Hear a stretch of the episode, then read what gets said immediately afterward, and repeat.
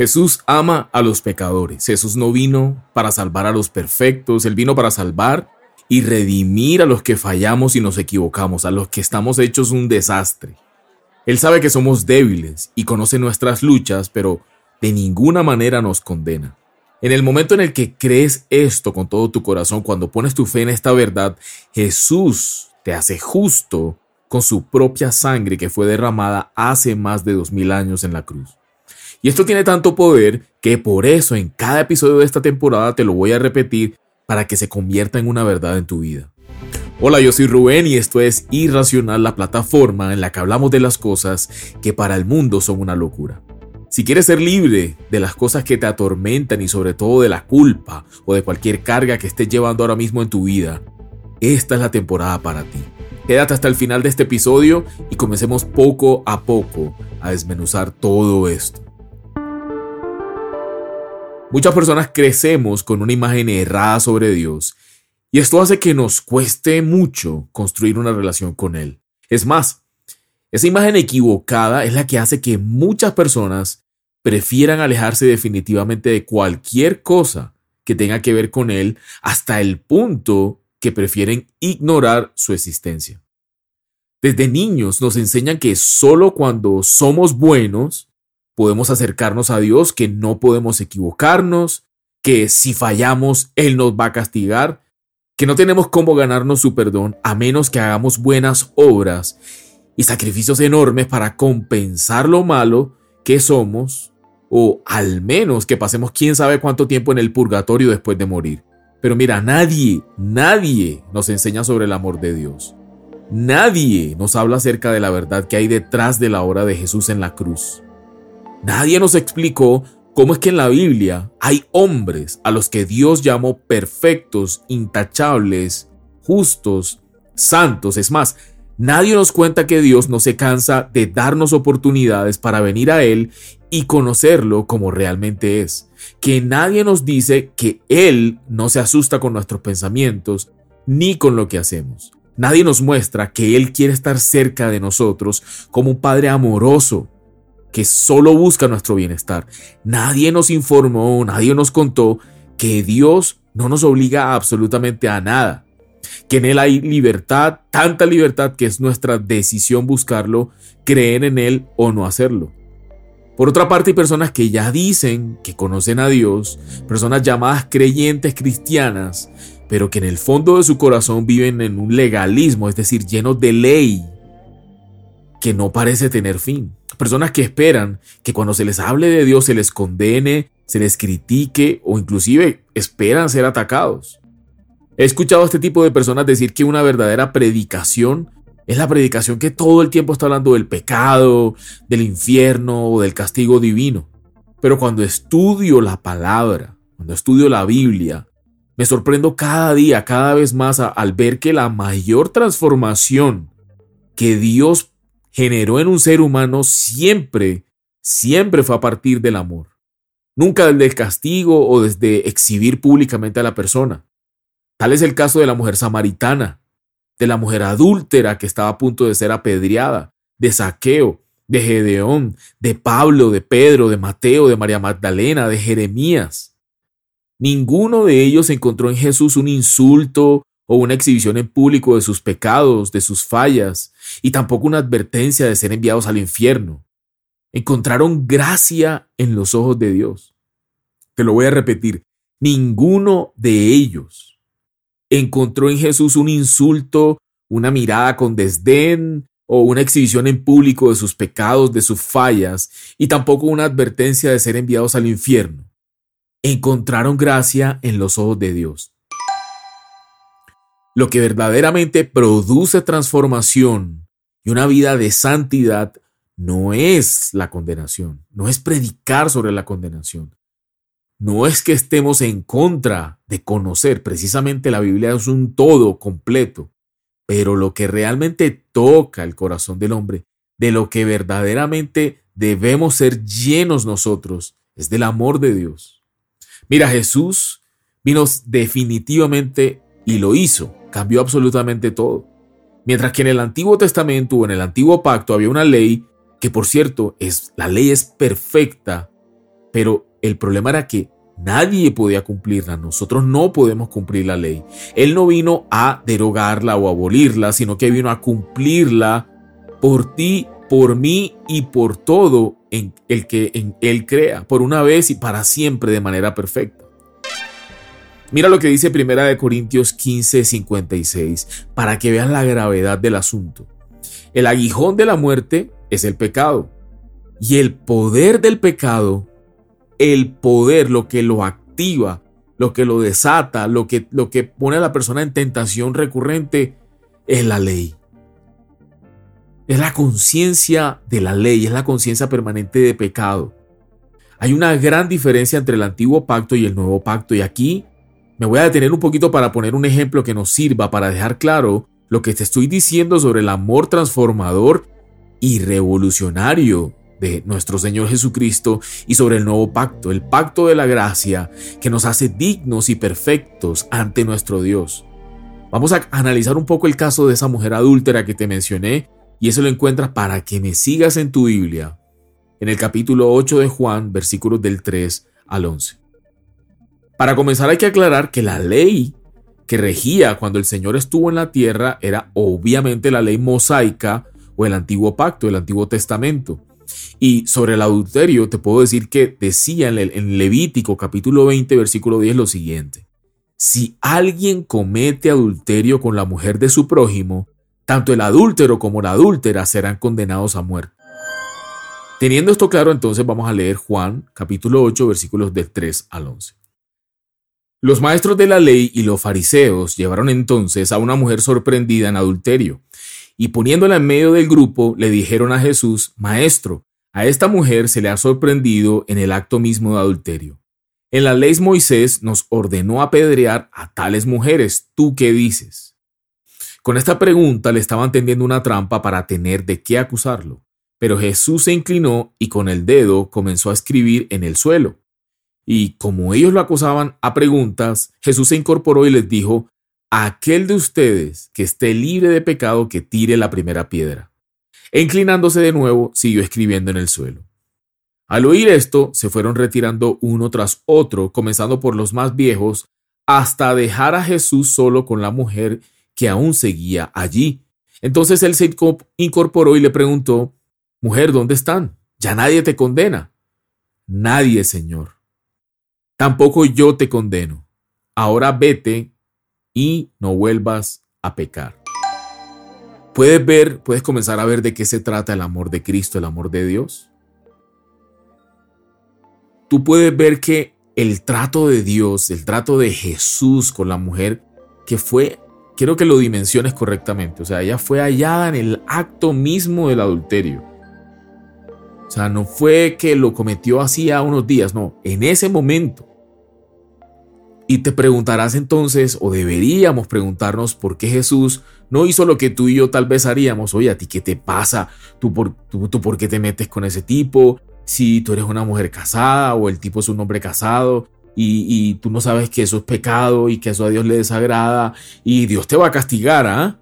Y Dios te va a echar al infierno. Y como tú sigas así, a ti te va...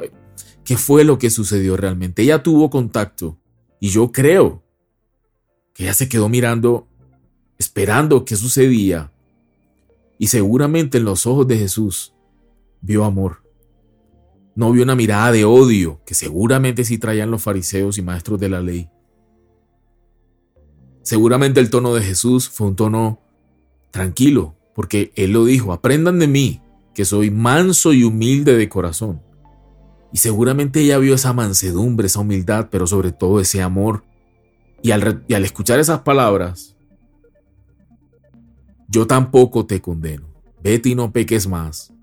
¿Sabes qué estaba haciendo el Señor ahí en ese momento? Empoderándola. La pregunta que ella se tuvo que haber hecho seguramente fue, Dios no me condenó.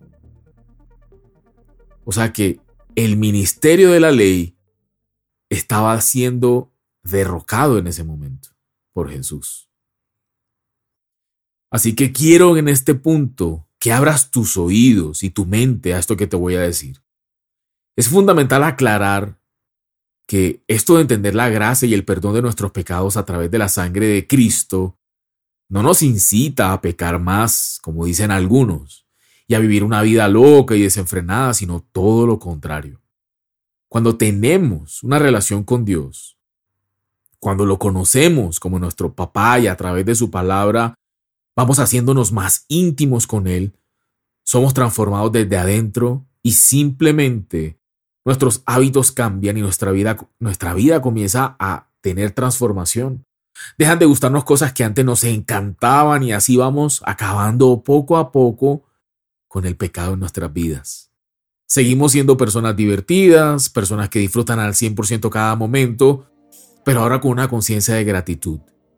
No creas en la gente santurrona. Esas no son las personas que están cerca de Dios. Me refiero a las personas que son eh, religiosas y que a todo le ven pecado y que al final no saben ni qué es bueno ni qué es malo. O sea, todo es malo, todo es pecado y no, no se ríen con nada. Me refiero a ese tipo de personas. El amor por Dios en el Nuevo Testamento, en el Nuevo Pacto, que es tu pacto y el mío, nace de una relación auténtica, pero óyeme bien, una relación, no un conjunto de reglas, no es una religión, no es un cartapasos o un gran papiro donde hay una normatividad, no. Es una relación auténtica, genuina, dinámica con alguien que está vivo y con alguien que quiere tener una relación contigo. No es una servil muestra que nace del temor al castigo o a la obligación religiosa. Mira, bajo la gracia, ¿qué es gracia? Favor inmerecido, es un regalo, es poder de Dios. Y bajo esta gracia podemos amar a Dios porque Él nos amó primero. Como Él nos amó primero es que nosotros le amamos a Él.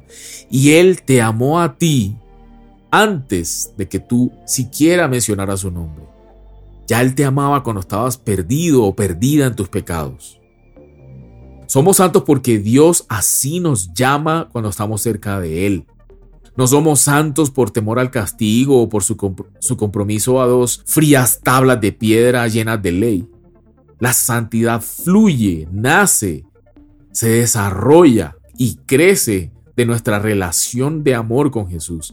Hemos experimentado su amor incondicional de una forma íntima y personal. El amor transforma. Lo que la ley no pudo hacer para transformar al pueblo de Dios desde adentro hacia afuera. Dios lo hizo enviando a su propio Hijo, Jesucristo. Ten en cuenta que el Antiguo Testamento, las cosas que se veían en el Antiguo Testamento, eran sombras de lo que estaba por venir.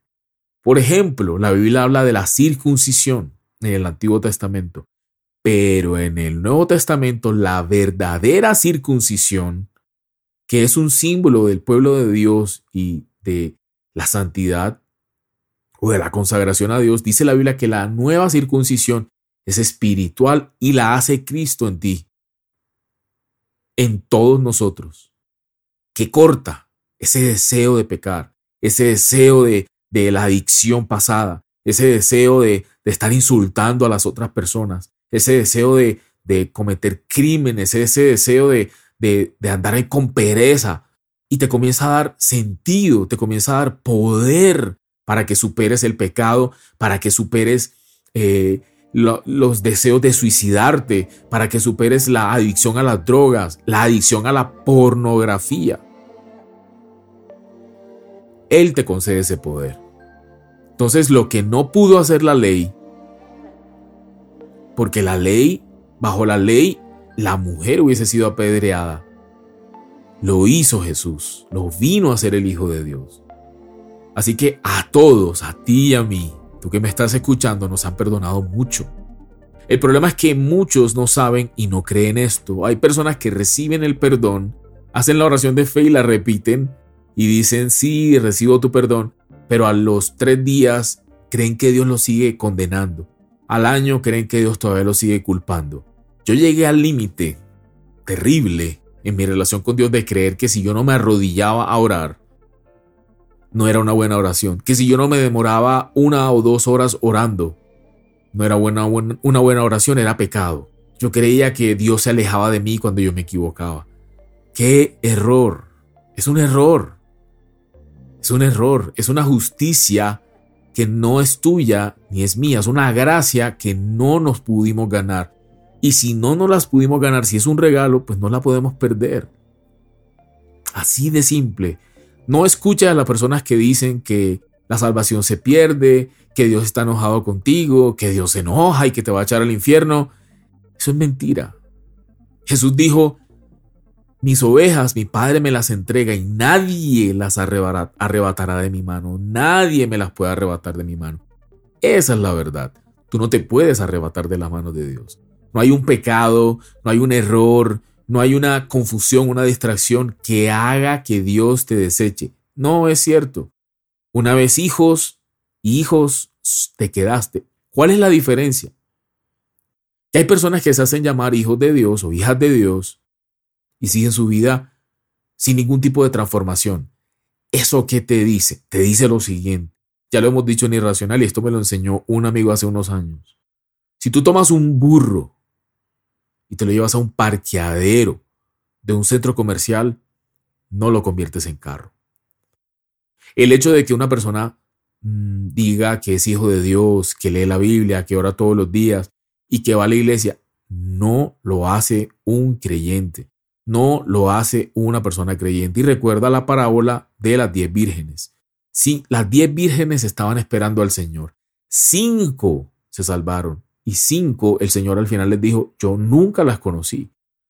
como dice el Señor, no todo el que me llame Señor, Señor será salvo. Realmente el nacer de nuevo no es una teoría, no es una idea abstracta, no es una no, no, no, es una realidad y da frutos. Frutos dignos de arrepentimiento, como llama la Biblia. Entonces de pronto antes eras alcohólica y resulta que recibes al Señor y buscas al Señor y le pides al Señor, por favor, ayúdame a superar esta adicción y comienzas a ver frutos y de repente te da asco la bebida. Esas cosas suceden. O eras adicto a la nicotina y un día vomitaste por estar fumando. Te dio asco y dejaste de fumar para siempre. O un día, como me pasó a mí, desechaste la pornografía en una noche. Te dio asco. No la aceptaste más en tu vida. Por descubrir el amor de Dios. En un instante, por saber que Él te ama, siempre ten presente lo más importante, lo más poderoso y lo más transformador es el amor. Por eso, el mandamiento número uno la ley de Cristo, la ley de la gracia es amar a Dios sobre todas las cosas, amar a los demás como te amas a ti mismo. Ah, eso es todo. Es amor porque Dios es amor. Esa es la ley de, de Cristo. Y como dice el apóstol Juan, sus mandamientos no son difíciles de cumplir. ¿Por qué? Porque Él te da la gracia, Él te da el poder, Él te da la revelación para que comiences a amarlo a Él para que no hagas las cosas en tus fuerzas. Hoy se acaba eso de que haces todo en tus fuerzas y que tú intentas y que es tu propia disciplina. Te vas a quemar, te vas a estrellar. No es de esa manera. Usted tiene que hacer las cosas de la mano del Señor. Póngalo a Él. Dice la Biblia que quien espera en Él recibe nuevas fuerzas, que nuevas son sus misericordias cada mañana. Él es el que te fortalece, Él es el que te ayuda a avanzar aún con el miedo, Él es el que te genera la fe, Él es el que te genera los deseos de triunfar, Él pone sueños en tu corazón. Dios te hace todo, lo hace todo por ti y lo hace todo por mí. Comienza a operar en la dimensión de la gracia y del amor de Dios a partir de este momento para que comiences a experimentar cambios reales, no cambios pecuecos, no cambios eh, de inconstancia y de, la disciplina. Si sigues luchando en tus fuerzas, te vas a quemar, vas a seguir luchando. Entonces, como te decía, esto sale de una relación con Él, de buscar en la Biblia, de preguntarle al Señor, de, de, disponer tu corazón de verdad a escucharlo, de que de antes de hacer cualquier decisión en tu vida, de tomar cualquier em, ruta o hacer cualquier movimiento, pregúntale, Créele, cree que Él es real y dile, Señor, ¿tú qué piensas de esto? ¿Debo hacer esta inversión? ¿Tú qué piensas de estas personas? Adviérteme sobre tal o cual socio o háblame, ¿debo entrar en este trabajo? ¿Tú qué opinas? Señor, abre las puertas o ciérralas si no me conviene. Haz ese tipo de cosas para que vayas conociendo cómo el Señor te ama, cómo opera, cómo lo hace por ti, cómo te prepara el camino, cómo te lo hace más suave, más fluido, cómo te da fuerza. Si no sientes ganas de orar, lo único que tienes que hacer es confesarle al Señor, Señor, ¿sabes qué? Yo no tengo ganas de orar, yo no tengo ganas de, de dejar el cigarrillo. Yo quiero seguir viendo pornografía. Sé sincero, sé sincera con el Señor. Y dile, yo sé que está mal porque tu palabra lo dice, pero no lo entiendo, no entiendo por qué debo dejar esto o aquello. Muéstrame tú, ¿por qué debo dejar de fumar o, o cómo lo hago? Dame la fuerza. Esa es la manera correcta. Y ahí te vas a encontrar con que la mujer adúltera, lo más seguro, después de haber experimentado el amor de Dios, es que no pecó más, no adulteró más. No adulteró más. ¿Eso cómo se logra? Desde el amor. Cuando tú te sabes perdonado, cuando tú te sabes perfectamente perdonada, tú no pecas. Porque, como te dije, lo que le da poder, y esto es un misterio, lo que le da poder al pecado es la ley. ¿Qué quiere decir eso? Todo el tiempo estar, uy, no, Dios me va a castigar. Uy, no, eso está mal. Uy, no, eso es pecado. Uy, no, eso. Eso es lo que te hace que tú quieras pecar. Es como un niño. Y de hecho la Biblia lo dice así.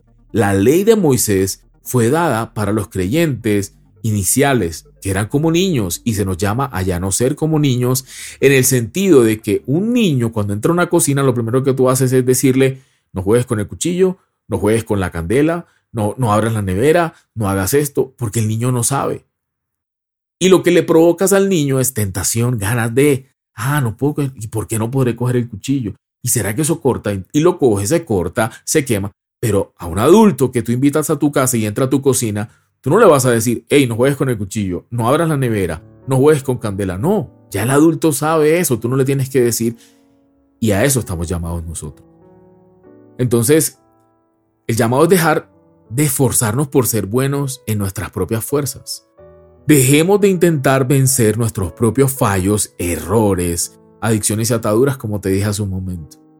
Mira, lo que Dios tiene para decirte hoy es que cuando recibes a Jesús como tu Señor y tu Salvador, cuando crees en Él y en su obra en la cruz, tus pecados, pasados, presentes y futuros, están borrados, irrevocablemente perdonados para siempre, una vez y por todas. No tienes que hacer sacrificios de ninguna índole. El ayuno no es sacrificio. Oraciones largas no es lo que espera el Señor. El Señor espera que recibas su perdón, que lo creas porque es por fe. Por eso puedes recibir de nuevo el amor de Dios aun cuando te equivocas. Incluso puedes volver a recibirlo cada vez que fallas hasta que Él obre en ti y no vuelvas a caer más. Él te ha perdonado. Es hora, te llegó el momento de que tú también te perdones. No creas ni por un instante que Él quiere que sigas sintiendo culpabilidad cuando fallas. Eso es falso. Lo que realmente quiere es que voltees tus ojos y lo mires a Él colgando en esa cruz, tomando tu lugar. La verdad es que cuanto más culpabilidad sientas, más estarás propenso a cometer ese pecado. Así que ¿Te atreves a cambiar tu vida para siempre creyendo en el amor incondicional de Dios? Si la respuesta es sí, solo necesitas seguirme en esta breve oración para recibir al Espíritu Santo, para nacer de nuevo, para hacerte hijo o hija de Dios. Diciéndole las siguientes palabras, repite conmigo. Dios, te doy gracias por tu palabra. Reconozco que has enviado a Jesucristo a morir por mí en esa cruz, que fue resucitado al tercer día, que me has perdonado perfectamente. Recibo tu perdón. Decido creer en ti. Envía tu Santo Espíritu a vivir en mi vida. Escribe mi nombre en el libro de la vida. Señor, gracias por la salvación. En el nombre de Jesús. Amén. Felicitaciones si hiciste esta oración. A todos muchas gracias por escucharnos en este apasionante episodio de verdadera transformación, en donde hablamos de por qué Dios es amor. Así que no te pierdas el próximo episodio. Nos vemos la próxima semana. Un abrazo a todos. Chao. Hey, únete a nosotros y revoluciona tu vida. Apasionate por la verdad. Te esperamos en un próximo episodio Comparte este contenido y búscanos en redes sociales como irracional.co. Muévete contra la corriente. Irracional Podcast es producido por Grupo Fine en la ciudad de Medellín.